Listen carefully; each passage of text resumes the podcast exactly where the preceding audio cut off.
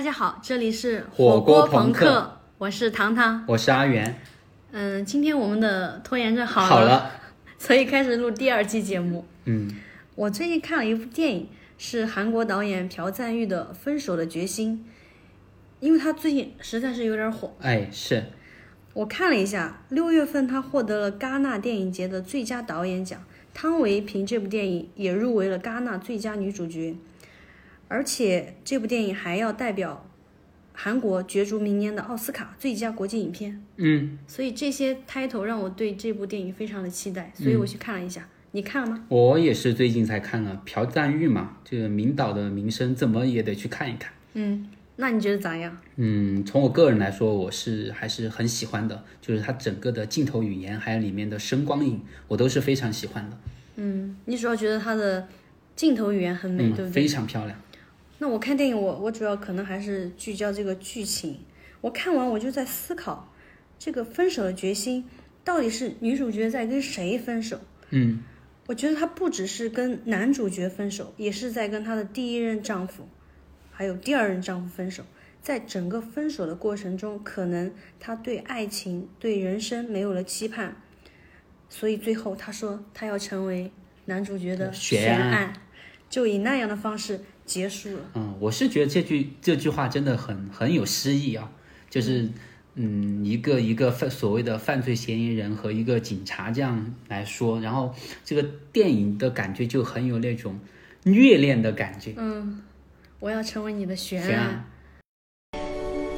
난 하준 씨 미결 사건이 되고 싶어서 이포에 갔나 봐요.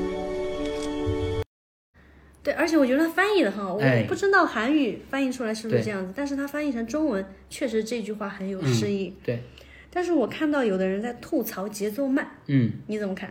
我觉得这种这种电影一般都这样的。嗯，就是可能大家现在太习惯于就是看短视频，或者说看一些快节奏的电影，就会反过来你来看这种电影，反倒就是沉不下心来看这种。特别是那种短视频的那种几分钟的电影介绍，对，可能几分钟就可以把一部电影看完，对对吧？我也觉得，我觉得特别是这种和爱情有关的剧情片，就它必须慢，因为慢才有那种氛围。嗯，如果节奏快了，那可能就没有这种味道，变嗯成情景剧了。我曾经还看过一个就是贝拉塔尔的《撒旦探戈》那部电影，七个小时，我真是把它看完了。就是它其中没有就所谓的成体系的、成逻辑的这种情节，但是它整个画面就是很美，它就是带领你就好像做一场梦一样。我觉得很多的时候就是不一定电影对我个人来说的评判标准不一定就是以情节取胜，更多其实是一种我们上期给大家说过的体验。嗯，对，体验。但是七个小时确实对，太长了。对。我以前也看过汤唯演的一部电影，和玄彬演的，是一部中韩合拍片，叫《晚秋》。晚秋，嗯，那部电影的节奏也很慢，但是出来的效果也很好，也非常的美。嗯，所以咱们今天就来聊聊韩国和电影。电影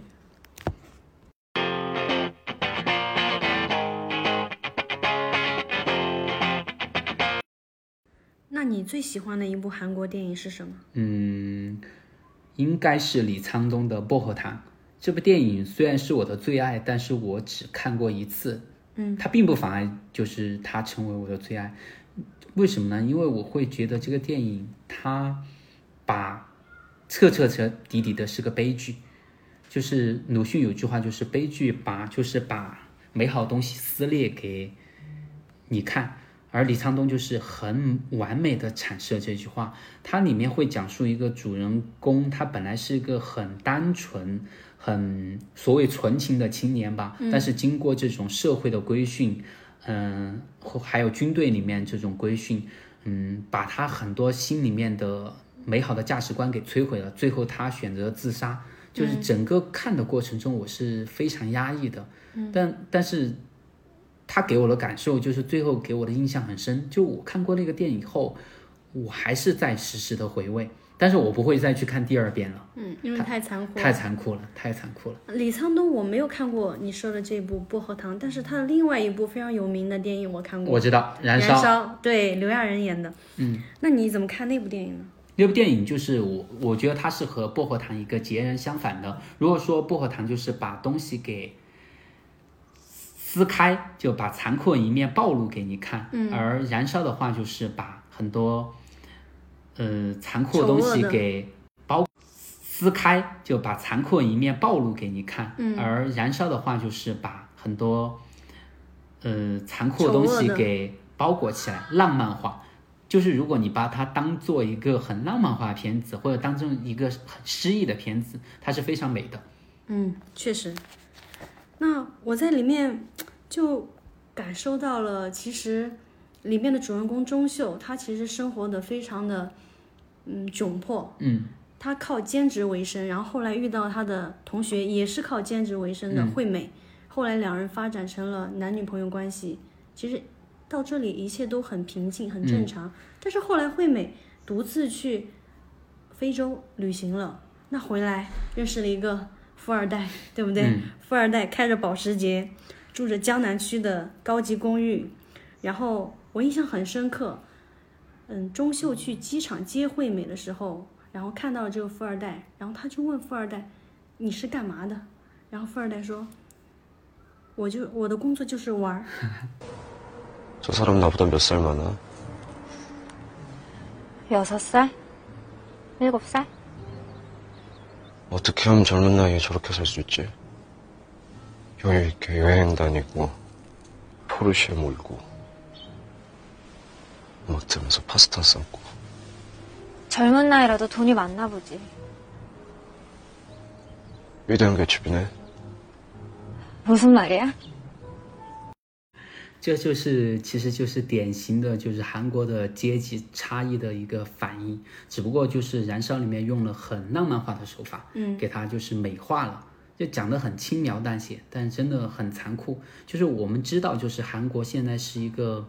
呃，阶级这种上升渠道非常匮乏的国家，也是很壁垒森严，它被众多的财阀所把控，就是普通人其实是很缺少这种能够跻身上流或者说中上层的机会的，所以说每个人都是拼命的，就是往上爬，就是生存状况是非常残酷，然后阶级对立也很严重，所以说李沧东其实就是把这种社会现实给反映出来。嗯，也非常的卷。对，嗯，那我想问问糖糖，就是你最喜欢的一部电影是什么？我最喜欢的一部韩国电影叫做《我的野蛮女友》，哦，全智贤。对，全智贤和车太贤主演的。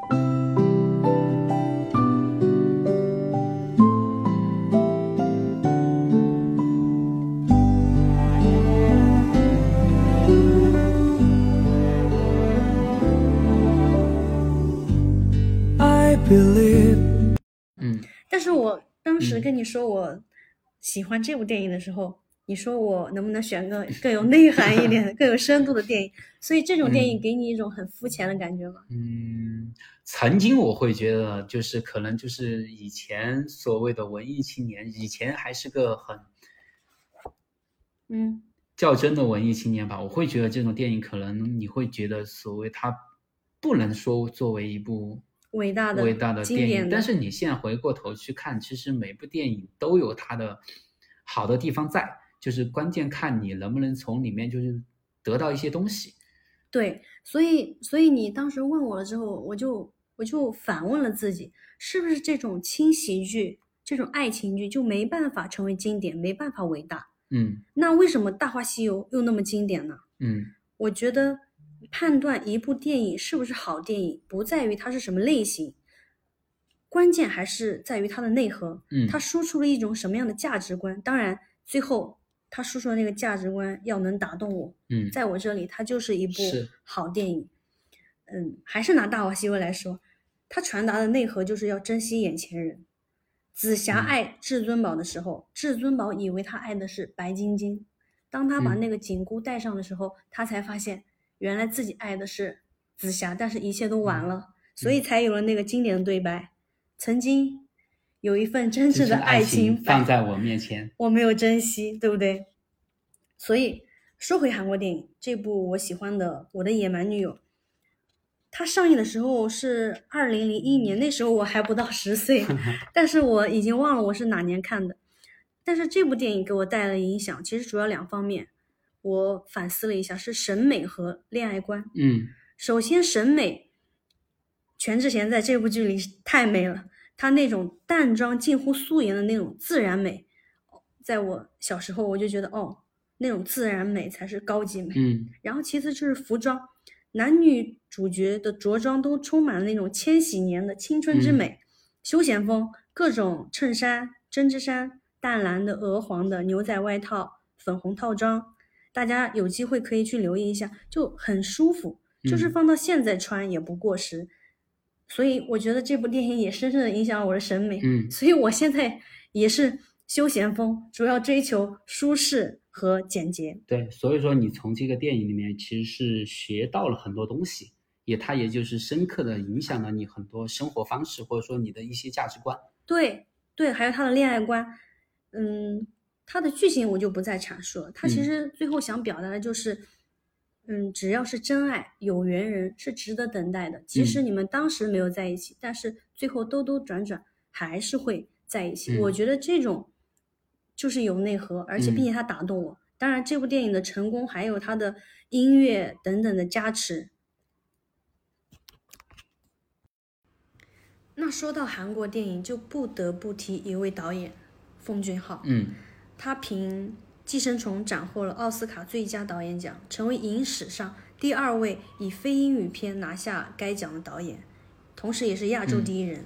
当然，在此之前，他还有很多部非常优秀的电影，也获得过许多国际大奖，是目前韩国最有影响力的导演之一。嗯其实我觉得之一可以去掉，是目前最有影响力的韩国导演。他的电影我不敢说都看过，但大部分我确实是都看过。我从他身上发现一个现象，就是嗯初代的韩国电影其实是受到了一些韩剧的影响，服化、剧情、妆容等等。但是进入到两千年以后，韩国的电影工作者开始探索两条路，他们不再拘泥于爱情这个题材，一条路是以模仿好莱坞商业大片为主，比方说奉俊昊的《汉江怪物》和《雪国列车》汉江怪物我很喜欢，然后雪国列车也很喜欢。就我我印象很深的就是汉江怪物里面，就是美国人他们把那些所谓的甲醛倒到汉江里面，结果最后孕孕育出了一头怪怪物。其实你光光看表面，它是一个怪物片，但其实它是一个政治隐喻片。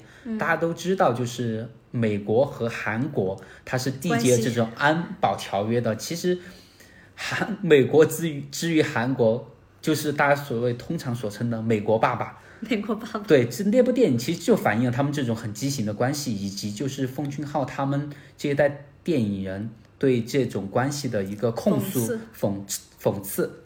嗯，那他们还除了这个探索商业片模式，他们另外一条路是聚焦本国社会及人性问题的现实主义影片。还是拿奉俊昊导演来做例子，他的《寄生虫》反映的是阶级分裂的社会问题，然后再比如他的《杀人回忆》，是以韩国真实案件改编的影片，反映一个正义何时到来的问题。嗯，再比如，嗯，他的电影《玄彬》哦，不是不对，袁彬主演的是《母亲》。嗯，我个人认为这三部电影是我心中奉俊昊前三的作品。嗯，至少是目前为止，也许以后他还会有更多惊艳的作品。总之，他的现实主义电影充斥着血腥与暴力，但是又赤裸裸的将人性掏给你看，嗯，就非常的过瘾。那我们今天浅谈这么多韩国电影，其实我们最后想探讨一个问题，就是韩国电影为什么能取得这样的成功？嗯，糖糖，你觉得有什么原因呢？我觉得所有的事物都是从模仿再到创新，嗯，就是我们刚才说的，韩国电影它是嗯起源于韩剧，从韩剧的身上吸收到了东西，然后慢慢的发展，然后模仿好莱坞大片，然后后来奉俊昊导演夺得了奥斯卡电影的最佳导演奖，标志着韩国电影走到一个新的高度。到如今，现在他又和和奈飞合作，韩国的影视又搭上了全球营销的这条路，我觉得他就一直在探索他自己的特色。是，就是从九十年代起，其实韩国一直就是把文化立国视为他们一个国家策略。嗯，从九十年代他们开始就认为文化不再是传承给下一代的非物质文化遗产，而是能卖大钱的东西。嗯，大家能看到他们现在就是很商业化电影，他们那时候就看到第三产业。对对对对，呃，在九四年的时候，就是韩国的国家科学技术嗯咨问的会议，就向当时的总统金泳三提交一份报告，就那份报告里面就是提到了，就是斯皮尔伯格的一部电影，大家应应该都看过《侏罗呃那个侏罗纪公园》。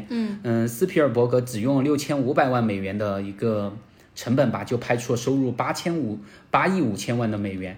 呃，报告里面他会这样写，就是这部电影的收入我们要出口一千五百万架车才能赚到。嗯其从那个时候开始，就是韩国已经就是开始向好莱坞积极的学习，就是学习如何用资本去推动文化产业。嗯在他们就是很提出了文化立国的方针之后，韩国的一些财阀，像三星、大宇集团啊、SK 啊、现代啊，其实他们在九十年代都开始投资这种创意产业，还积极的和好莱坞合作。嗯，有一个小插曲，其实我我印象蛮深刻，就是三星的主席李健熙曾经在那个斯皮尔伯格家中和他见面，还商讨他准备搞一个九亿美元的投资计划。斯皮尔伯格后面说，这次会面其实是很浪费时间，因为李健熙希望在那个半个两个半小时的电影里面，最少你的电影要植入二十次半导体。嗯，半导体是三星的主要产业。嗯，斯皮尔伯格后来就说，这么迷恋半导体的人，怎么可能理解电电影？就是韩国刚开始，其实它起步是相当于一个蹒跚学步，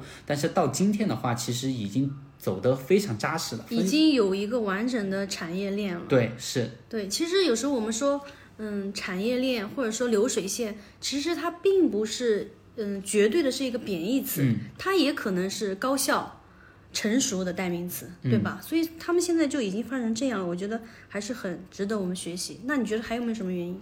嗯，第二个的话，我觉得像我们今天讨论那么多，我们可以看到韩国很多电影都是立足于它本身的社会历史土壤的，嗯，就是来源于它国国家的文化传统和它的政治经济环境的。嗯，就一一个国家，你的电影一定要是要立足本土，你最后才能汲取到营养。对另外一个，我就觉得就是韩国的，就是电影创作环境是给大家很宽松，就我觉得这是他们成功另一个原因。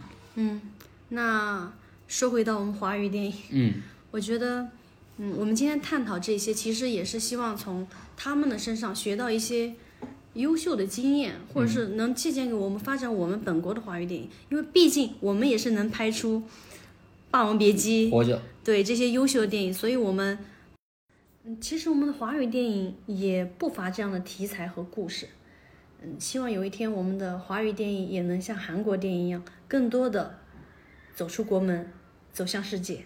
嗯，这算是我们一个作为一个电影迷的期待吧。嗯，那今天我们的聊韩国电影就先聊到这里，好，那拜拜。拜拜。